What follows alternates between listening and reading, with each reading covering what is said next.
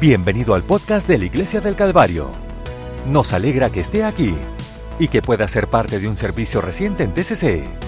Así que acompáñenos al servicio que ya está en progreso y escuchemos el mensaje. Mi mensaje de hoy es único en su atractivo. Eh, fue mi mensaje del Día de la Madre que no pude compartir. Y porque el Señor no me ha dejado sola, que yo voy a, voy a predicar el mensaje del Día de la Madre en agosto. Así que quiero dirigir su atención a la carta de Pablo a la iglesia de Éfeso. Voy a estar leyendo del capítulo 4, 1, 7 y luego del 11 al 16. Aquí vamos. Por tanto, yo, prisionero del Señor, les insto a andar de una manera digna de la vocación a la que han sido llamados, con toda humildad y mansedumbre, con paciencia, soportándose los unos a los otros en amor, deseosos de mantener la unidad del Espíritu en el vínculo de la paz. Hay un solo cuerpo y un solo Espíritu, así como fuiste llamado a la única esperanza que pertenece a tu llamado, un solo Señor, una sola fe, un solo bautismo, de verdad es muy simple, un Dios y Padre de todo, que es sobre todos y por todos y en todo. Pero cada uno de nosotros nos fue dada la gracia conforme a la medida del don de Cristo. Versículo 11, y dio a los apóstoles, los, los profetas, los evangelistas, los pastores y los maestros, para equipar a los santos para la obra del ministerio para la edificación del cuerpo de Cristo, hasta que todos lleguemos a la unidad de la fe y del conocimiento del Hijo de Dios, al hombre perfecto, a la medida de la estatura de la plenitud de Cristo, para que ya no seamos niños sacudidos al lado a otro por las olas y zarandeados por cualquier viento de doctrina por la austacia humana, por la austacia de los esquemas engañosos. Más bien, hablando la verdad en amor. Hemos de crecer en todo sentido en aquel que es la cabeza en Cristo, de quien todo el cuerpo, unido y mantenido unido por todas las articulaciones con las que está equipado, cuando cada parte funciona correctamente, hace que el cuerpo crece para que se construya en el amor. Así que esta mañana, con la ayuda del Señor, quiero predicarles en este pensamiento amor de madre. Feliz Día de las Madres. Pero no hay nada como el amor de las madres.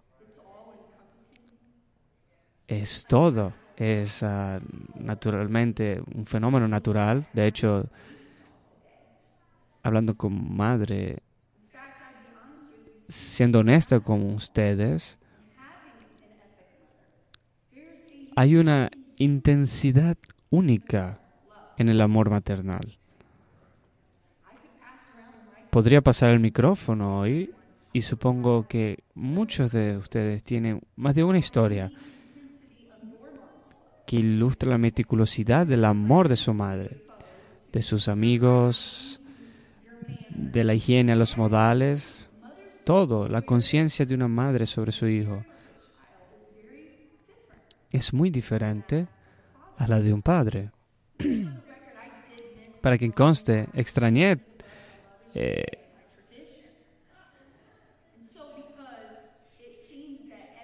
eh, parece que cada cada domingo toma su, digamos, la parte de la ilustración para poder hablar acerca del mensaje de las madres. Pero así que lo voy a hacer yo, aunque no sea Día de las Madres.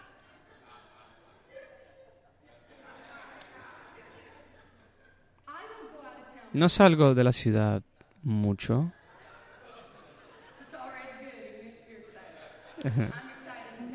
Bueno, estoy emocionado de decirle, no salgo mucho de la ciudad porque, bueno, siempre he sido devota a mis hijas, ese fue el ejemplo que yo tuve, y por lo tanto nunca me, me voy siempre estoy preocupado de su salud, de todo. Así que Tom es un papá épico. Esa es la palabra que anda por aquí. Es épico. Y él aprendió de los mejores. Yo lo creo. Él, era, él es la parte, digamos, divertida, el que dice sí. Él vive para, que, para cumplir los sueños. Él lo dice literalmente cuando estamos en vacaciones. Pero cuando las niñas eran más jóvenes, siempre tuve una preocupación cuando me iba. Y era que, que iban a aparecer. O sea, ¿Cómo, cómo iban a estar?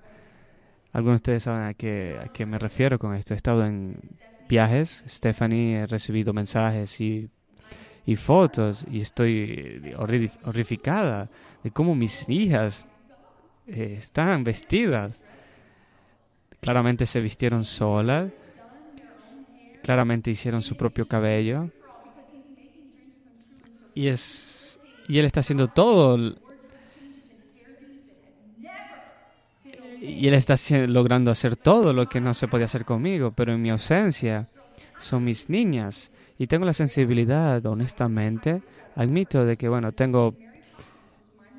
Mary Poppins fue mi mamá, tengo bastantes estándares. Así como mi padre la llamaba a mi mamá Mary Poppins. Me encantó viajar, viajar con mi papá no me importaba dónde, dónde me invitaba o qué íbamos a hacer, seminarios, avivamientos, ah, banquetes. Si él decía, Kristen, ¿quieres ir? Yo decía, sí, vamos a festejar. Usted sabe cómo era él. Pero aprendí desde el principio que lo que tenía que hacer en estos viajes era tomar el cuidado de Mary Poppins. De que el cabello más hermoso que tenía la niña del campamento, yo lo quería así también. Y yo dejé a mi papá hacerlo una sola vez. Fue una cola, digamos, al lado aquí, cerca del, del oído. Dicen cola de caballo o de pony. Bueno, de todas maneras, entonces aprecio y el hermano...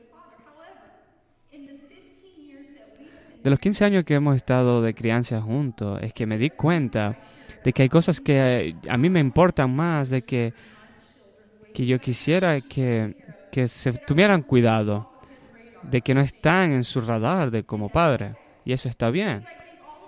Porque yo, podríamos todos acordar de que, sin importar cuál haya sido nuestra experiencia personal, es que las mujeres aman y cuidan de una manera que los hombres no pueden darlo.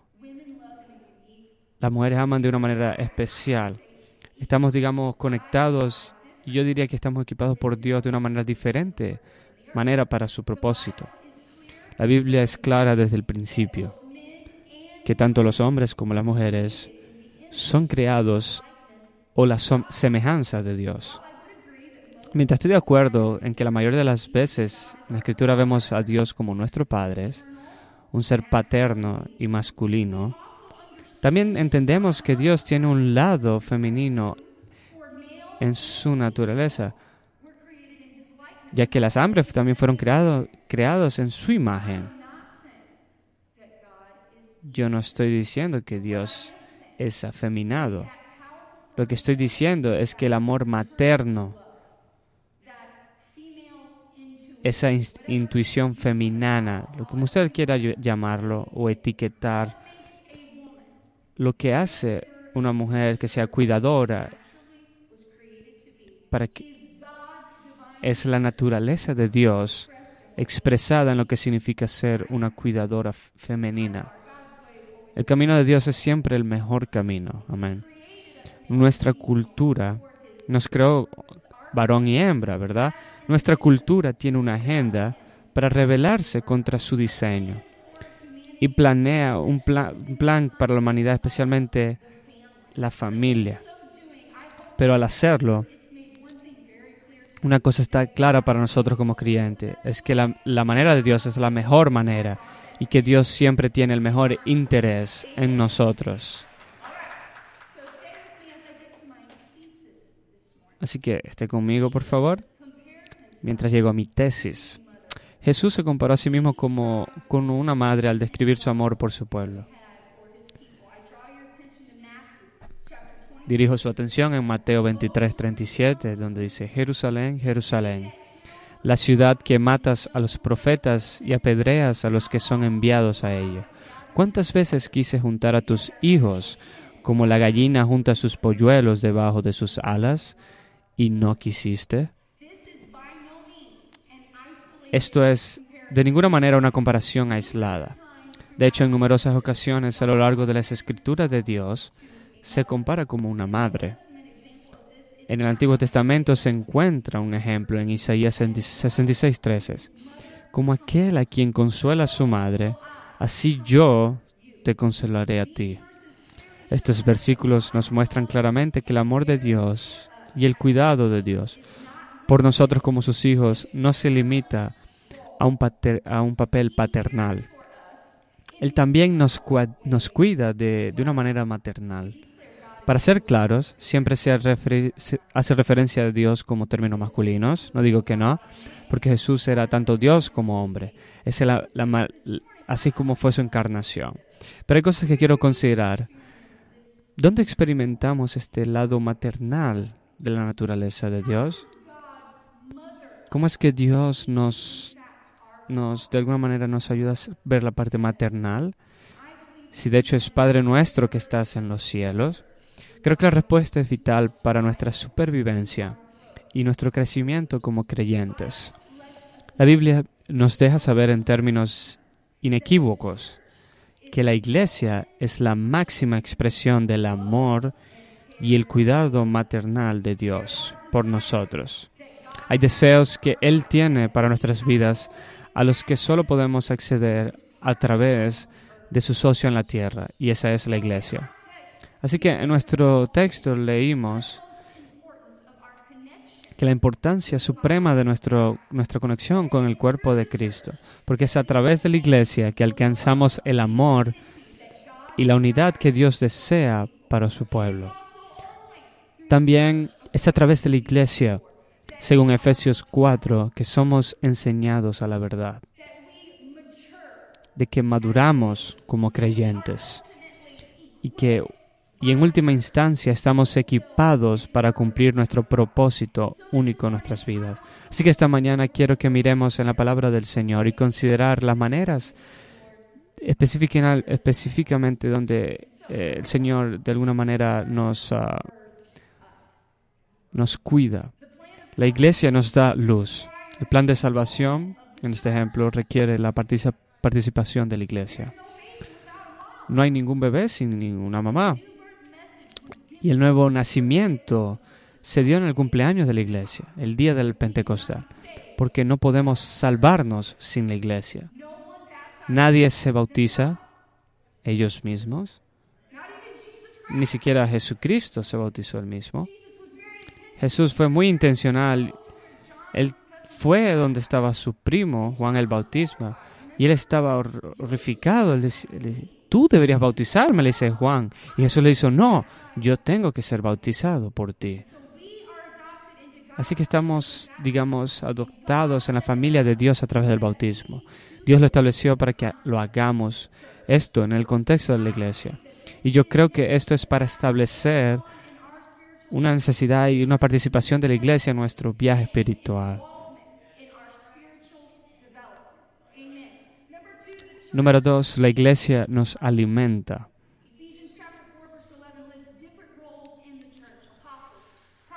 Enumera diferentes roles en la iglesia, apóstoles, profetas, evangelistas y pastores o maestros. Todos estos alimentas, alimentan a nuestro hombre espiritual instruyéndonos en la palabra de Dios y el camino de Dios. Esto significa que estas voces y llamados son necesarios para que crezcamos en Cristo. Según de Timoteo 3:16 dice que toda la escritura es inspirada por Dios y que se da con el propósito como nosotros como cristianos, el versículo 27 dice, para que seamos completos, que podamos crecer y madurar en nuestra relación con Dios. Se nos debe enseñar la palabra de Dios, de manera para hacer eso. Y no podemos hacer eso solos, no podemos ser nuestros propios maestros. Necesitamos que nuestra madre espiritual, la iglesia, nos enseñe. Pablo nos escribió que para decirnos que ustedes necesitamos maestros, evangelistas, profetas y apóstoles.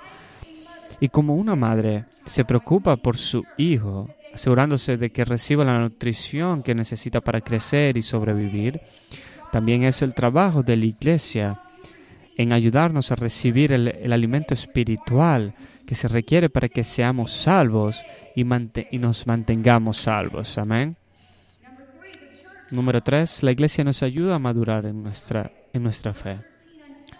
Efesios 4:13 dice, hasta que todos alcancemos la unidad de la fe y del conocimiento del Hijo de Dios, a la, a la humana madurez, a la medida de la estatura de la plenitud de Cristo, para que nos, ya no sean niños, los niños representan la, inmadurez, la que no tengamos experiencia, que no tengamos conocimiento. para que sacudidos por las olas y se por cualquier viento de, doctrina. Las palabras griegas utilizadas aquí implican una fuente de corrección. No somos suficientes por nosotros mismos. Ahora la iglesia ayuda a completar, a completar todo lo que falta en nuestra, nuestra vida espiritual. Pablo llega a hacer la analogía, analogía de los niños lanzados de un lado a otro, niños que no poseen el conocimiento y la sabiduría para mantenerse a salvo. Es por eso que Pablo compara de que tú y yo somos iguales sin, sin la ayuda de Dios. Él compara la inestabilidad y la, y la inexperiencia de un niño en lo que es estar sin lo que la crianza y la protección de la iglesia brinda a nuestras vidas.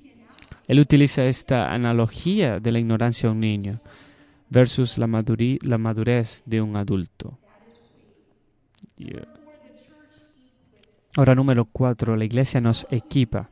Efesios 12 dice, para equipar a los santos para la obra del ministerio.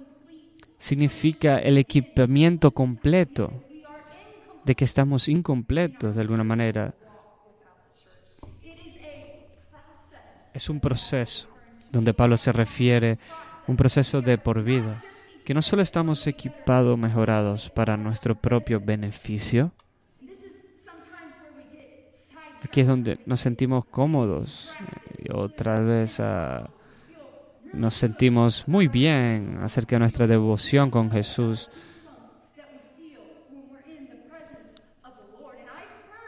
Yo he escuchado a gente decir, bueno, somos solo Jesús y yo, y es todo lo que importa. Y eso es, y por ello, eso no es verdad, porque eso no es bíblico. No está en la palabra de Dios. Espero que usted lo está viendo, porque dice, nacemos de nuevo, somos alimentados, estamos equipados para la edificación del cuerpo de Cristo, para poder ayudar a crecer a alguien más. Es por eso que estamos salvos. El Señor nos llamó a ser discípulos, algo que enseñamos aquí, de que no es suficiente simplemente ser un discípulo, pero el propósito de ser salvo y tener una relación con Cristo en su iglesia es de que podamos ser unos discípulos, que podamos hacer discípulos, ayudar a otras personas a crecer en su relación con Dios. Número 5, y este es mi último punto, la iglesia nos encarga. A través de la iglesia se nos enseña nuestra misión. La iglesia nos libera para nuestro propósito. Y es solo a través de la iglesia que podemos cumplir ese propósito. Hay dones y bendiciones dadas por Dios que solo están disponibles para nosotros y en nuestras vidas a través de su iglesia. Es su plan para, para que nosotros necesitemos y estemos apegados a la iglesia. Efesios 4, 16 dice, de quien todo el cuerpo unido y mantenido unido. No simplemente que estemos viviendo separadamente de, de, la iglesia, sino que todos unidos por cada articulación con lo que esté equipado. Cuando cada parte funciona correctamente, forma el cuerpo. No solamente una parte, no solo como nosotros como individuos, sino que crecemos, crecemos juntos para que se construya un amor. La iglesia nos mantiene unidos, individual y corporativamente. No podemos crecer sin el uno con el otro. Es por eso que la Biblia nos habla en esta mañana.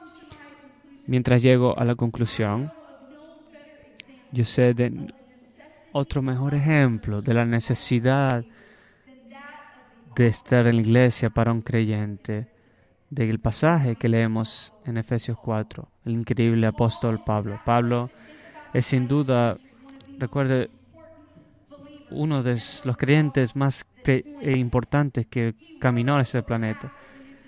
Él escribió más de la mitad del Nuevo Testamento, fue uno de los más grandiosos misioneros que el mundo haya conocido.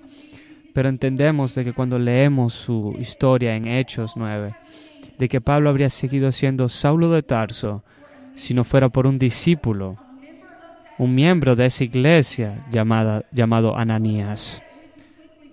Quiero leerlo en Hechos 9. Pero Ananías respondió, Señor, he oído de muchos acerca de este hombre ¿Cuánto mal ha hecho a tus santos en Jerusalén? Él está hablando acerca de Saulo, Pablo, y aquí tiene autoridad de los principales sacerdotes para prender a todos los que invoquen tu nombre. Ananías está diciendo, esto es una misión suicida. ¿Me estás enviando para mi ejecución, para, orar por este hombre? Pero el Señor le dijo, ve, porque Él es mi instrumento escogido para llevar mi nombre entre los gentiles, los reyes y los hijos de Israel porque le mostraré cuánto tendrá que sufrir por mi nombre. Así que Ananías salió y entró en la casa. Escuchen, y poniendo las manos sobre él dijo, hermano Saulo. Eso es muy poderoso.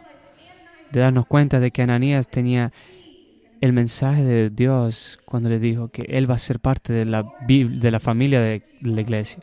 Señor Jesús, que se te apareció en el camino por donde venías, ha enviado, me ha enviado la iglesia para que recobres la vista y seas llenos del Espíritu Santo, porque Pablo tenía que ser nacer de nuevo.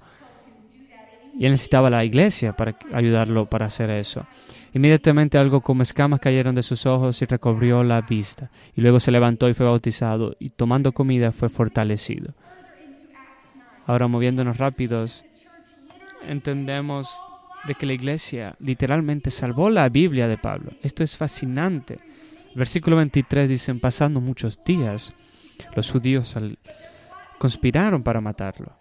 Pero Saulo conoció su plan. Vigilaban las puertas de día y de noche para matarlo. Pero sus discípulos lo tomaron de noche y lo bajaron por una abertura en la pared, bajándolo en una canasta. Ni siquiera Pablo podría hacerlo sin el amor y el apoyo del pueblo de Dios. Así que hoy le digo confiadamente de que sin la iglesia no habría un poderoso apóstol Pablo. No había ningún Pablo. Porque Pablo necesitaba a Ananías. Ananías, Bernabé, Silas, Timoteo, Priscila y Aquila para enseñarle la palabra de Dios. Y Pablo lo sabía que lo necesitaba. Pablo incluso reconoció esto. Preste atención, a través de sus cartas Pablo se detiene y envía saludos a las personas de las congregaciones a las que estaba escribiendo.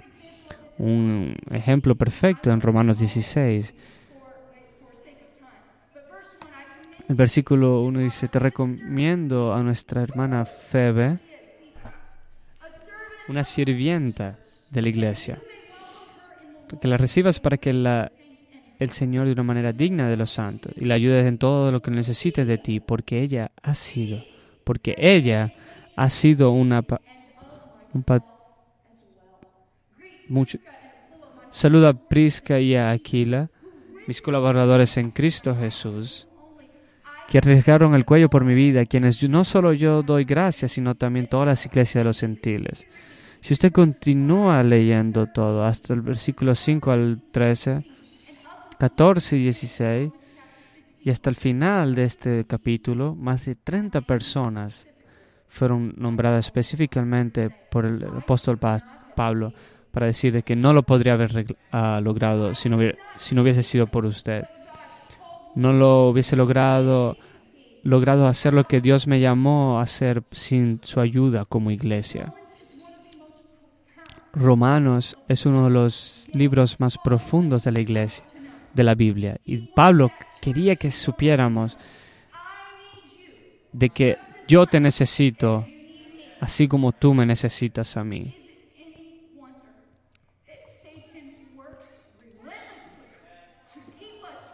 Es extrañar de que Satanás haga todo lo posible para mantenernos alejados de la iglesia él va a encontrar cualquier cosa necesaria para que usted no pueda hacerlo. La Biblia está llena de tantos, de, los unos de los otros. ¿Por qué? Porque es parte, son parte de nuestra formación espiritual del plan de Dios. Es crucial para nuestra transformación espiritual todo esto. Así que les ruego de que escuchen la palabra del Señor el día de hoy. Nadie sobrevivió al diluvio quiero que ayudarles a conectar algunos ah, puntos que mientras la iglesia, digamos, uh, sufría en el caos y la pandemia que hay en el mundo, nadie sobrevivió al diluvio que no estuviera en el arca. El arca, si usted no lo ha escuchado antes, es un tipo de la iglesia, es una ilustración para mostrarnos lo que es la iglesia en nuestras vidas. Lo que usted tiene que hacer, amigo mío, entra en esa arca y quédate en esa arca. Mi papá siempre decía, el hedor en el arca es mejor que el diluvio fuera. Es una buena palabra ahí mismo. Es gracioso, pero es verdad. El arca no era perfecta y la iglesia tampoco es perfecta. Literalmente apestaba la, la, arca.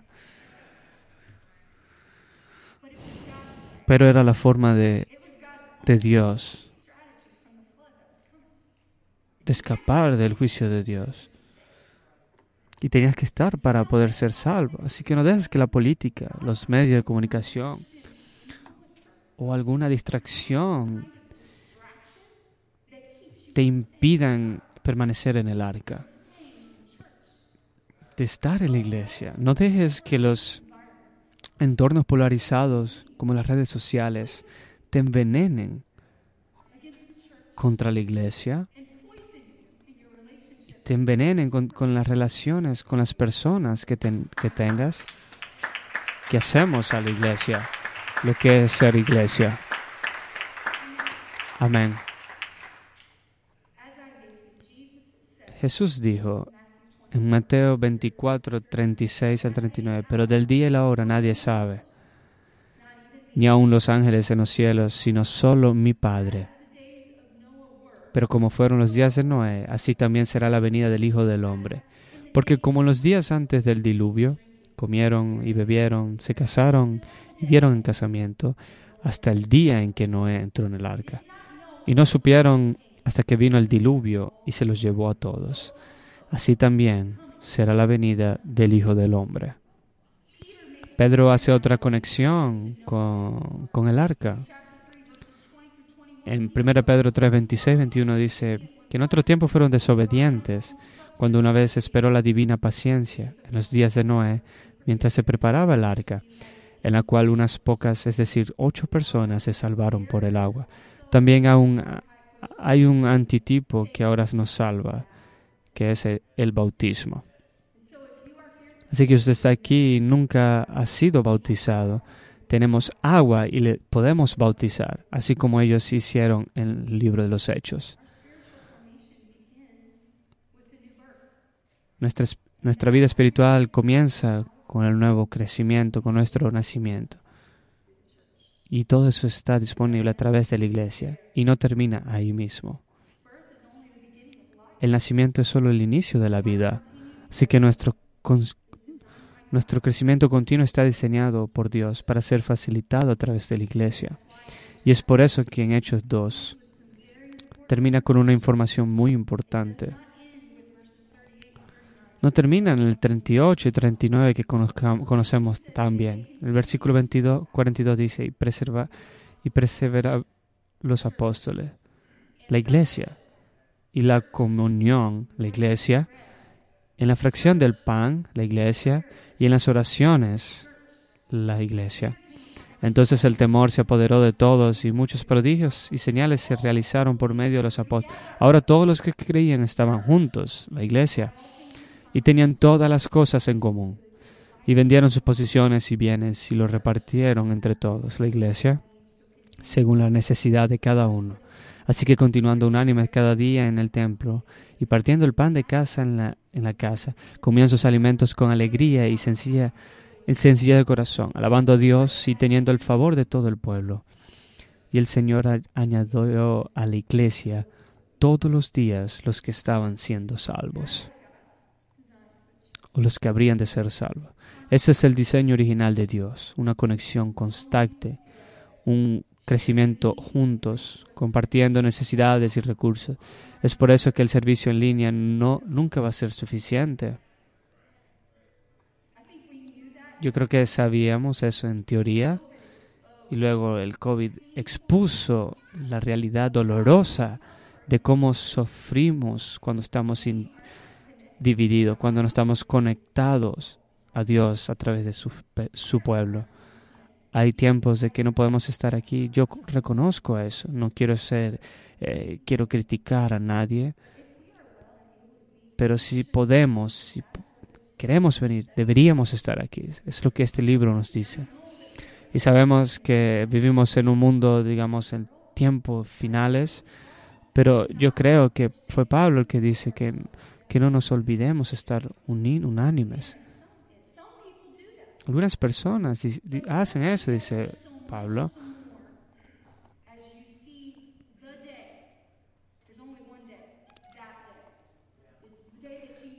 el día en que el Señor Jesús venga nuevamente.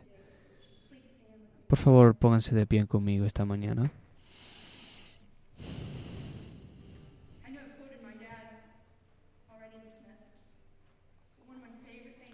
Una de mis cosas favoritas de escuchar a mi padre y él iba a estar bien encendido es que Dios no va a venir por por una digamos una iglesia débil. Él no va a venir por una iglesia que está en, digamos, en una ayuda financiera del gobierno, sino que Efesios dice que Él va a venir por una iglesia gloriosa, una iglesia fuerte y lista y unida, que está esperando por Él, por su venida. Y yo reconozco esta mañana de que no somos personas perfectas. Sabemos sé de situaciones que han pasado el, último año, de que especialmente han sido, sido fuertes dentro de la iglesia. Pero yo lo que yo entiendo, yo he tratado lo mejor que puedo, es que tenemos que seguir en el arca. Y que hay personas o algo que pueda nos puede herir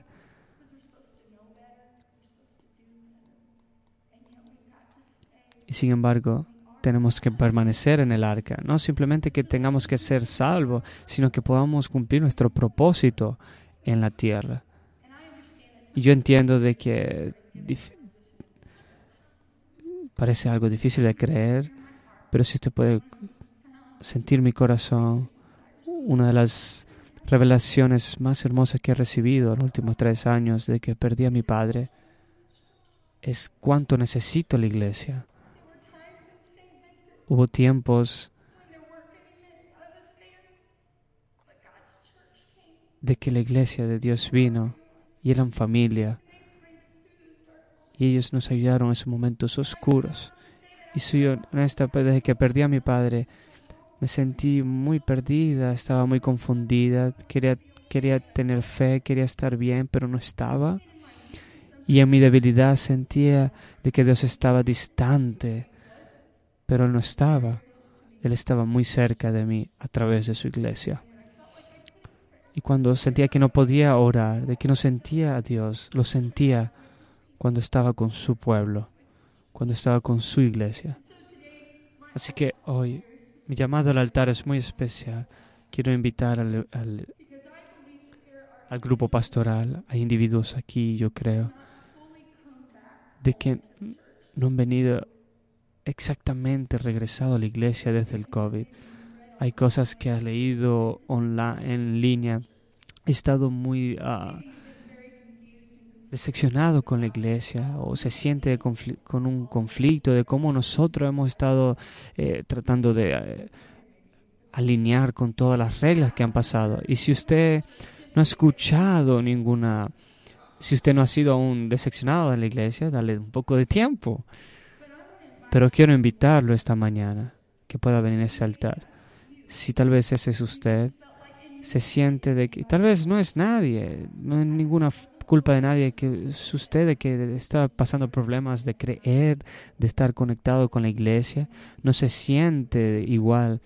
Nuevamente, yo quiero que usted pueda venir y que estos pastores y estos maestros que están eh, eh, bendecidos por Dios, que puedan bendecirles.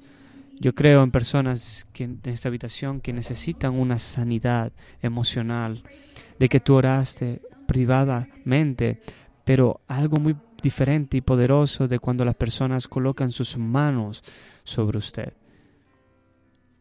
y oran por su necesidad. No quiero pedir a nadie con una adicción o un hábito, pero de que usted no puede dejar y usted ha sido parte de la iglesia y usted ha, estado en la iglesia y no puede algunas cosas de, de su vida personal, tú necesitas a la iglesia necesitas a Dios que te ayude en este ambiente. Yo quiero que usted venga al frente. Quiero que todos nosotros podamos venir en el altar porque necesitamos, nos necesitamos.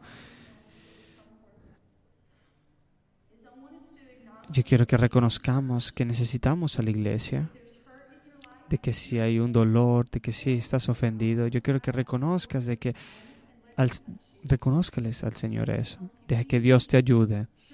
De que nosotros tenemos que pedir la ayuda de Dios.